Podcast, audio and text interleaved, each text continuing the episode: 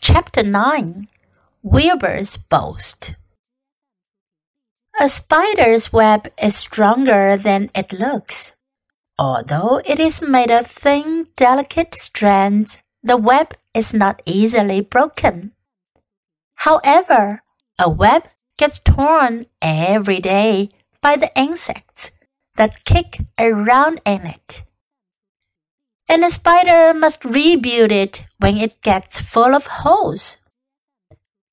Charlotte liked to do her weaving during the late afternoon, and Fern liked to sit nearby and watch. One afternoon, she heard a most interesting conversation and witnessed a strange event.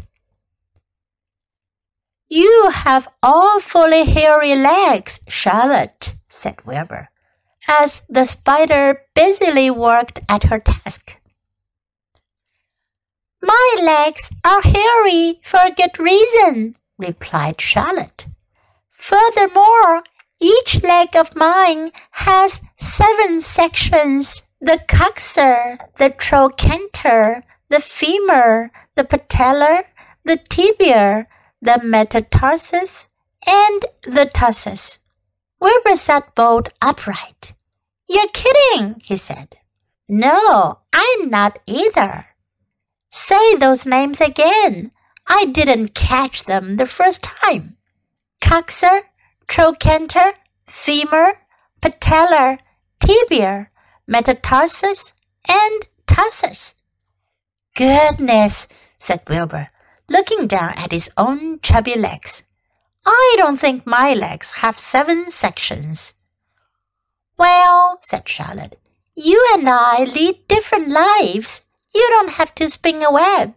That takes real leg work. I could spin a web if I tried, said Wilbur, boasting. I've just never tried.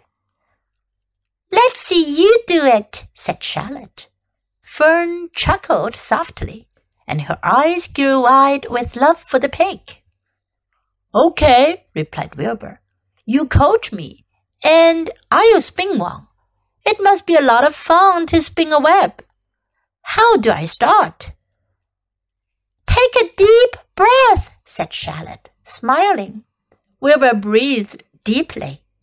Now climb to the highest place you can get to, like this. Charlotte raced up to the top of the doorway. Wilbur scrambled to the top of the manure pile. Very good, said Charlotte. Now make an attachment with your spinneret. Hurl yourself into space and let out a drag line as you go down. Wilbur hesitated a moment, then jumped out into the air. He glanced hastily behind to see if a piece of rope was following him to check his fall. But nothing seemed to be happening in his rear and the next thing he knew, he landed with a thump. Oomp, he grunted. Charlotte laughed so hard her web began to sway. What did I do wrong? asked the pig when he recovered from his bump. Nothing, said Charlotte. It was a nice try. I think I'll try again, said Wilbur cheerfully. I believe what I need is a little piece of string to hold me. The pig walked out to his yard. You there, Templeton? he called. The rat poked his head out from under the trough. Got a little piece of string I could borrow? asked Wilbur. I need it to spin a web. Yes, indeed, replied Templeton, who saved string. No trouble at all. Anything to oblige. He crept down into his hole pushed the goose egg out of the way, and returned with an old piece of dirty white string. Wilbur examined it. That's just the thing, he said. Tie one end to my tail, will you, Templeton? Wilbur crouched low with his thin, curly tail towards the rat. Templeton seized the string, passed it round the end of the pig's tail and tied two half hitches. Charlotte watched in delight. Like Fern, she was truly fond of Wilbur, whose smelly pen and stale food attracted the flies that she needed. And she was proud to see that he was not a quitter and was willing to try again to spin a web. While the rat and the spider and the little girl watched, Wilbur climbed again to the top of the manure pile, full of energy and hope. Everybody watch! he cried. And summoning all his strength, he threw himself into the air head first.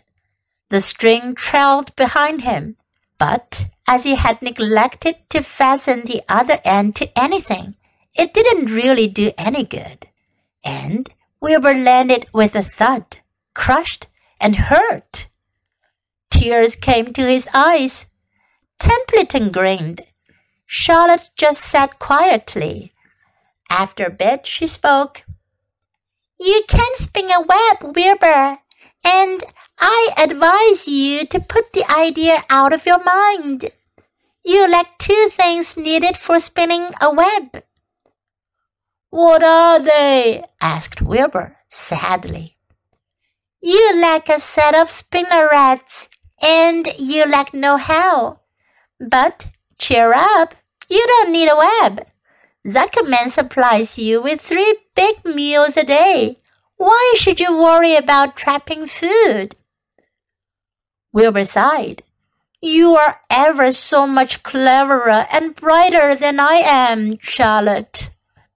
I guess I was just trying to show off. Serves me right.